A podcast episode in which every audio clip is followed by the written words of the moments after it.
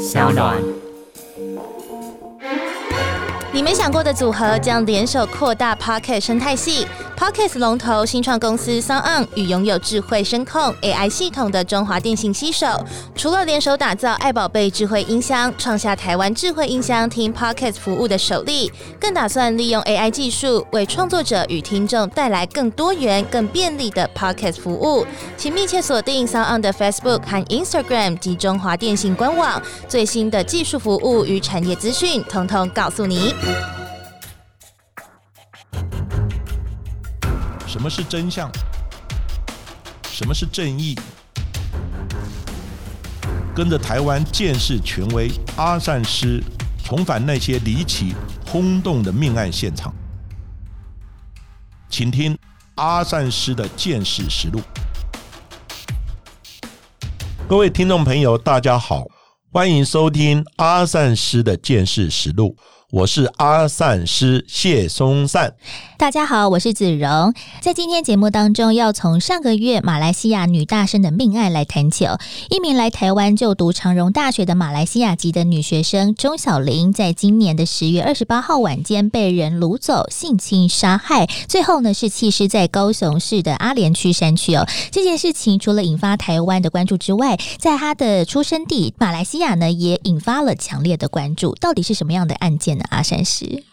是这个案子呢，在新闻上呢，我想大家都有看到了。除了引发社会的强烈关注之外，连我们的行政院长、总统都讲话了。因为呢，他是一个呃外国留学生在台湾被杀啊，所以呃这个案子呢就引起广泛的注意。当然，这个案子也牵扯到一些警察机关的一些呃相关的报案程序啊，啊一些相关的分局长等等都受到了处分。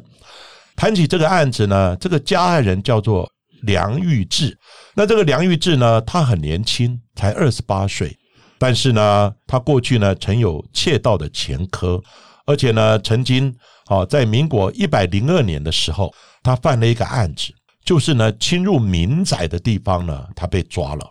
另外呢，他又犯下了吴起呢窃盗呢偷女用的内衣裤的这个案件。那这起案子呢，案发的经过是这样子：马来西亚的女学生呢，钟小玲，她在案发当天晚上呢八点钟的时候，她是呢从学校独自走回呢校外的住处，但是呢这个住处呢有一段距离，然后呢她经过呢台铁呢高架桥的附近，然后就沿着呢台铁的便道呢往北走，不料呢却失去了踪影，也因为呢她迟迟呢没有回到宿舍。同学呢，在网络上呢就发起呢寻人启事，校方呢也在隔天报案。报案之后呢，警方前往呢校门口附近的台铁便道呢来搜寻，发现呢钟小林呢遗落在现场的鞋子，判断呢钟小林是遭人强压带走了。警方呢接着就调阅呢附近的路口的一些监视器呢，这个监视器呢有车牌的辨识系统，以及呢搜寻呢。相关的一些线索基证，结果呢，就发现有一个男子呢，梁玉志，他行迹可疑。那梁贤呢，他是住在高雄，因此呢，警方马上呢前往高雄呢，逮捕这个嫌犯的梁玉志，并且呢，在梁玉志的身上呢，发现有血迹，另外呢，还起获呢一些装满女性的内衣裤的袋子，所以呢，发现呢，这个梁玉志呢，涉嫌重大。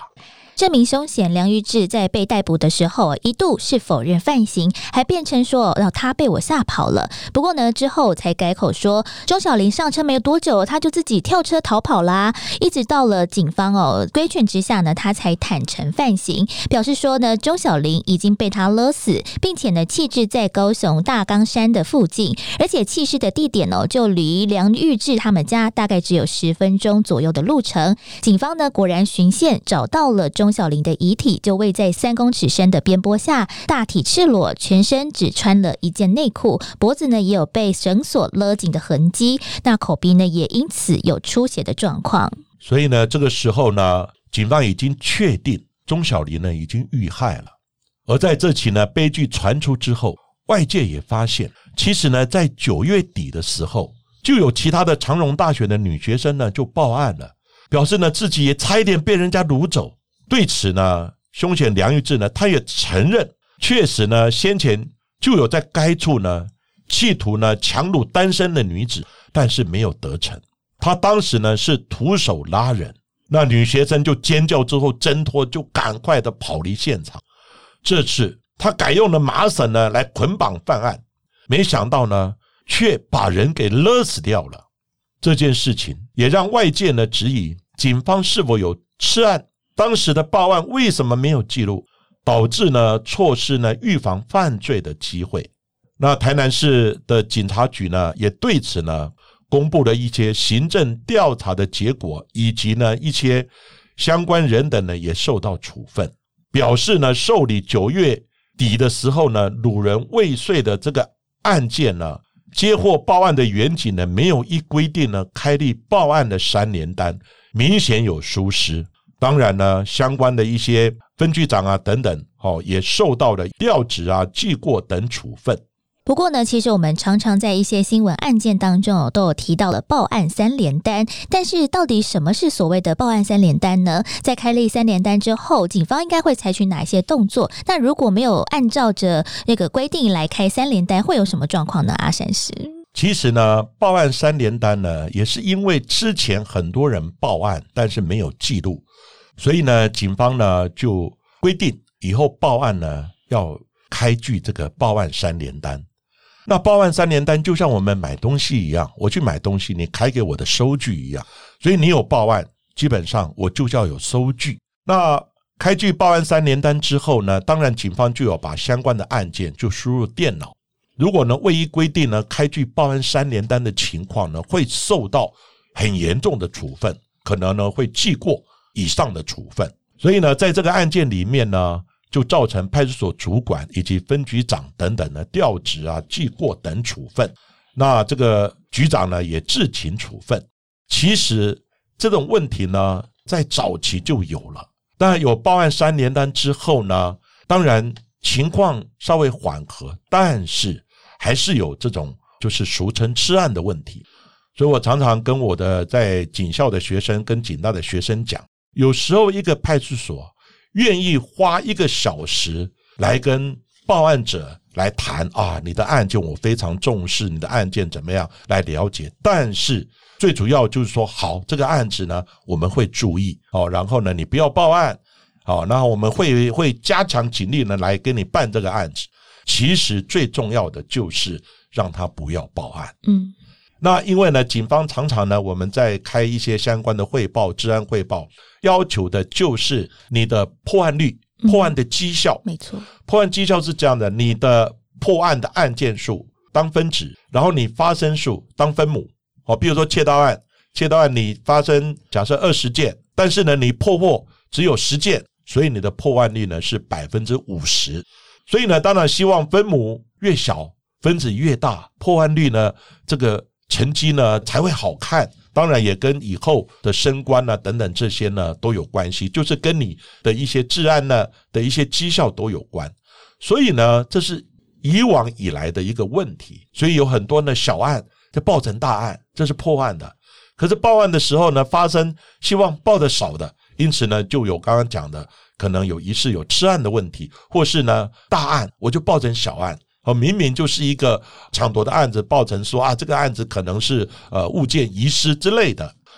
所以呢，这个是长久以来的问题。不过呢，警政署其实对于这个报案三联单，它有严格的规定，好，相关的报案的时候都有严格的规定，但是上有政策，下有对策，好，所以呢，这个案子呢，还是希望我们的一些同仁呢能够注意，因为如果被查获了，常常呢都会有严重的处分。所以呢，我们之前也发生过，就是呢，有时候破案的结果呢，破到呢，他有报案，但是没有记录，就是没有开报案三连单的。然后远景会很快的再去请他，你再补报案，哦，然后呢会有拜托他补报案的等等，哈，这种情况，所以这种情况呢，讲在是以往以来的一些积弊了，但是希望呢他的情况，哦，不要在案件发生之后才去追究，才去检讨等等，好，希望大家呢能够一起来把这个报案的纪律呢，好，把它规范好，好，让我们社会呢真正的真实面可以呈现出来。在这边也提醒大家哦，其实案件不分大小，如果大家真的有报案的话，要记得索取三联单，也要核对一下里面的项目还有内容哦。不过呢，其实除了这一起哦发生在今年十月底的马来西亚中性女大生遭到了掳杀的案件之外，其实呢，在今年的一月份，也有一名来自马来西亚的邓姓女子，她在台北的万华遭到了分尸，一年之内就发生了两起马来西亚人士被害，也让马来西亚的外交部发文来公告，请所有在台湾的留学生啊，或者是华侨等等，一定要多加的留意自身的身体安全。这一起呢，在一月份发生的案件，那受害者呢，她是居住在呢台北市万华的一名马来西亚籍的一个邓姓的女子。然后呢，她高中毕业之后呢，她就远渡重洋，来到了台湾呢，然后就读呢暨南大学。那毕业之后呢，她也继续呢留在台湾工作。然后呢，疑似。拒绝了这个凶嫌呢，就是他的邻居呢林国平。那林国平呢是四十四岁呢，有多项前科。这个邓女呢，疑是因为呢拒绝林国平的追求而惨遭的毒手。那邓姓女子呢，这个案子也是因为呢家属呢多日呢都联系不到她本人，那身旁的同事呢有人也不知道呢邓女的去向。后来呢，他们就去报案了。警方呢接获。报案之后呢，就展开了调查。最后呢，终于呢，在基隆山区呢，发现邓女的这个大体。当时呢，也是从监视器看，到底呢，可能凶嫌是谁？然后呢，凶嫌他怎么样离开他住的地方等等。然后呢，再往外的扩张呢，最后终于呢，在基隆的山区呢，找到了邓女的大体呢。但是呢，发现她惨遭的分尸，不但呢，四肢呢都被切掉。肢解之外呢，甚至于连他的下体也被凶险来割掉。而凶险林国平呢，案发之前呢，他曾经呢向邓女呢搭讪，因为看她呢长得还不错，甚至于呢有一次呢就借机呢问对方：“你要不要来我家洗澡啊？多可怕！没事到你家洗澡干嘛？”都遭到了死者的婉拒。那林国平呢愤而行凶而杀害肢解的邓女。他先把邓女呢掳走呢，押到他的这个住家里面呢，然后呢试图要性侵她，最后呢就把她给杀害分尸。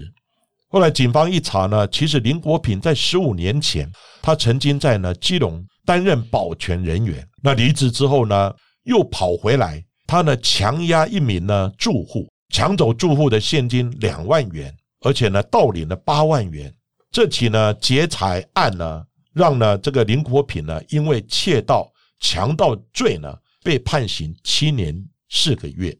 在民国呢一百零七年的时候，林国平才假释出狱。没有想到呢，出狱之后又涉嫌了万华呢邓姓女子这个杀人分尸的案子，让警方呢都感到非常的震惊。我们常说，出门在外真的要特别注意自己的安全。那像是到外国求学或者是求职，也要小心自己的自身安危哦。但是除了刚刚所提到的两起马来西亚朋友在台湾遭遇到了杀害的案件之外，另外其实我们在先前的节目当中也谈到过日本女学生井口真理子的命案。大家呢有兴趣的话，也可以再回顾收听。不过呢，其实我们台湾的国民呢，其实到外国的生活也是有遭遇到不测的一个悲剧事件呢。像是呢，就曾经发生了一起在东京的台湾留学生的命案。不过呢，这起案件的凶嫌反而呢是同为台湾籍的男性同学，他叫做张志阳。这到底又是什么样的一个案件呢？是的，这个案子发生的时候呢，其实台湾的报纸呢，哦也有报道，也引起了社会的震惊了。那这件呢，东京台湾留学生的命案呢，发生在民国一百零一年一月五号的时候。那被害人有两个人，就两名呢就读呢这个草院日本语言学校的台湾籍留学生林子莹以及呢朱丽杰两人呢被发现，在学生宿舍中呢被杀遇害身亡。当时呢最大的嫌犯呢就是呢同样住在对面的台湾籍呢留学生呢张志阳。而在案发的前一天呢，也就是民国一百零一年一月四号的。晚上呢七点钟的左右，林子莹呢还曾跟父亲呢通过电话，他非常兴奋的表示，他第二天呢要跟同学呢一起到北海道去玩。没想到隔天呢，跟林子莹呢相约出游的男同学呢，却联络不到他。后来男同学呢，就通知呢学校的老师呢，前往林子莹呢宿舍呢开门查看，赫然发现呢林子莹身穿雪靴、羽绒的外套呢，好像准备出门的一些装扮呢，却倒卧在玄关的地方。那他同寝室的室友朱丽杰呢？的身穿了连帽的外套以及运动的长裤呢，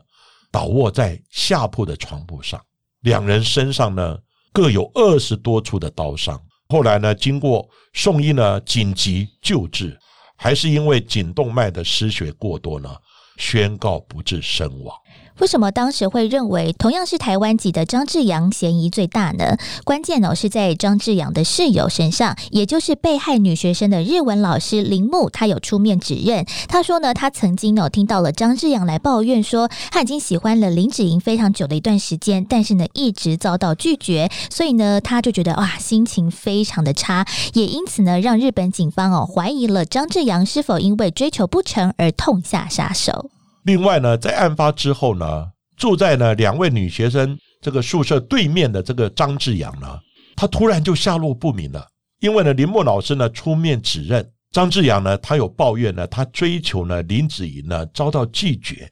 所以呢，警方就怀疑呢张志阳呢可能有涉嫌。最后呢，警方呢更在他的住处验出有死者的血迹反应，以及找到了血衣。那在呢一月九号的时候，日本呢警方呢查出张志阳的手机呢最后定位的位置呢是在名古屋的附近，因为呢警方呢急于找张志阳，但是呢张志阳呢下落不明，也请呢他的朋友呢打电话给张志阳都没有回应。后来呢警方呢发现，原来呢张志阳呢他在名古屋呢有参加呢一场。剧场的门票抽选的活动呢，但是却落选了。不过呢，因为呢他有登记名字，所以呢也被剧场的人员呢主动的通报警察。因为呢当时所有的新闻呢都在找张志阳，那警方呢也发布通缉，因此呢警方立刻呢前往将张志阳呢带上警车。结果呢张贤在警车上他就有说：“我没想到要杀人，我只是要偷东西呢。”然后呢，对林小姐跟朱小姐的遇害，他感到非常抱歉。结果呢，在一抵达警察局的时候，张志阳趁着警员没有注意的时候呢，迅速的拿出身上的利刃呢，割喉自杀身亡。不过也衍生出许多呢后续的争议的问题，譬如说，警方逮捕凶嫌的时候，竟然没有搜身，发现有预藏的刀子吗？这是正常的程序吗？那日本警方呢？为何没有对呢张志阳使用手铐、脚镣等借据呢，来限制他的自由，甚至于保护他的安全等等？其实我也讲国内的一个案子，国内呢这个案子呢也让我呢感慨良多，就是呢曾经在台北市呢大直派出所的辖区呢发生一个案子。远警呢巡逻的时候，就呢查获一名通缉犯。我记得好像只是一个呃小罪的一个通缉犯，但是呢，因为他骑摩托车，他总不能叫通缉犯坐在他车后面再回派出所，所以呢，后来他就呢打电话给派出所，请求派一个远警开警车来，然后呢把这个通缉犯呢载回去，因为他是一个小罪的一个通缉犯，我忘了好像是。诈欺罪还是什么罪？结果呢？派出所呢就支援一个远警呢过来。结果这个远警呢叫赖志业。结果赖志业过来的时候呢，骑摩托车的学长呢就告诉他说：“啊，那你把这个通缉犯呢这个载回去。”结果这个通缉犯身上有刀具，也没有给他上手铐，也没有上脚镣等借据呢，就把他。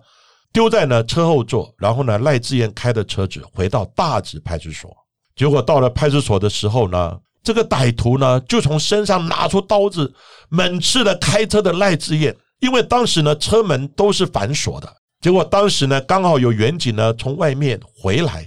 看到车内怎么有打斗的迹象，赶快呢要敲门，然后呢要去救那个赖志燕，可是呢怎么样敲也敲不开，最后呢。只好猛烈的打破玻璃，然后呢把赖志燕救出来，把嫌犯压制住。可是这个时候已经来不及了，赖志燕最后呢送医的时候不治身亡。这个案子其实就呼应了日本警方这样的一个案件了。其实照规定都应该上手铐脚镣，而且呢需要有人戒护。如果没有人戒护的时候，基本上呢这些戒具呢应该都是要使用的，然后一定要收身。结果呢，日本这个案子呢没有收身，其实在国内也发生过同样的案件。当然有时候有实物运作上人力器材方面的问题，所以呢当时就传出说这个手铐不足，手铐呢怎么会不足呢？后来呢这个市长呢下令买动用一些预备金呢就买手铐。其实我告诉各位，不是手铐的问题，其实呢你用束带也可以啊。现在有时候抓人抓很多了，你手铐不足，我用束带一样可以绑人啊。最主要是一个观念的问题，有时候太便宜行事，太轻忽小罪，这个人不会有任何攻击性。如果像大罪的话，哇，那是重兵压阵啊，整个呢又是脚镣，又是手铐的，又是哦这个装甲车，甚至于来来运送的。但是呢，其实不管大罪小罪，基本的 SOP 就是要遵守。没有遵守，就可能发生台湾跟日本同样的状况。好，其实这些都是可以避免的。嗯，也在今天的节目当中哦，其实我们谈到了非常多的案件，不管是外国人在台湾，或者是台湾人哦在国外，其实要求学啊，或者是生活，真的要格外的注意和小心。那像我记得我们在之前的节目当中也回应到说，之前有一个听众，他也是日本的留学生还是上班族之类的，他就说哇，他自己住在的地方呢是日本的偏乡，他觉得每一次听到节目之后，他就觉得哇战战兢兢。那到底在国外生活要如何保护自己呢？其实我们刚刚讲的案子呢，不管是在万华，或者是说呢，在日本东京发生的案子，它并不是在偏远的地方啊。所以呢，最主要是每一个人的要有这样的一个警觉性。那像个人呢，曾经在美国念书，大半都有一些留学生，大家住在一起。但是呢，在美国其实呢，有很多住在比较偏远的地方。那偏远的地方呢，当然就要注意了，因为有时候美国呢，在偏远的地方很久才看到一栋房子，而且房子跟房子之间距离又很远，那种地方呢，真的要小心，因为呢，如果你受到侵害，真的叫天天不应，叫地地不灵。那像长荣大学这个案子呢，基本上呢，就是要注意，因为你在暗巷、在黑暗的这个道路上行走呢，一个人行走，基本上呢。就是很危险，不管你在哪一个地方，在市区，你就是担心可能住户的复杂的问题有没有碰到一些歹徒，所以不管住在郊区、住在市区，都要提高警觉。那常荣这个案子呢，最主要是一个人从学校走回宿舍，有大概一两公里的距离，然后要经过呢铁路的这个便道旁边呢，而且又有这个灯光又不亮。当然有一个笑话。在这个案子发生之后呢，有人从卫星上面拍了一张照片。台湾以前呢没有发生这个案子的时候，这个晚上是比较没有那么亮的。突然呢，在这个案件发生之后，台湾呢大放光明，所有偏乡的地方的路灯呢全部都亮了，都点起来了，都点起来了。我在想，很多地方呢，可能人烟稀少的地方，可能为了省电，因为电呢整夜这样开也要花费蛮多的钱的。所以呢，这个时候可能地方的一些政府呢，可能会做一些考量了。不过呢，在这个案件发生之后，一些有学生经过的地方，有行人经过的地方，真的灯光不能关掉。歹徒呢，一定寻找这种容易下手的地方，这是犯罪学呢非常基本的原理。你看歹徒呢，他是从高雄或者找到台南的长荣大学，他一定是找了很多地方，发现了这个地方可以下手，因为他有这样的犯罪的习性。好，所以呢，还是要注意自己的安全，身上呢可能哈带有一些，比如说防狼喷雾器的东西。第二个呢，尽量在偏远这个人员少的、灯光比较暗的地方，不要独自一个人行走。很可能就会变成歹徒下手的地方。没错，而今天的节目呢，就为大家进行在这里。而在节目最后呢，也要来跟听众朋友们分享一个消息哦，就是前一阵子呢，阿善是有有前往一个 YouTube 的频道，叫做“异色档案”，担任特别来宾，在上面呢有三集不同的阿善师的分享。如果想要听听阿善师分享更多有趣的故事的话，也可以上网来找找“异色档案”这几集的节目来看了。谢谢各位。今天收听了阿善师的见识实录。如果大家喜欢节目的话，记得在 Sound On、Spotify、Apple Podcast 上面来订阅我们的节目哦，并且记得留言回馈，给我们五颗星的评价哦。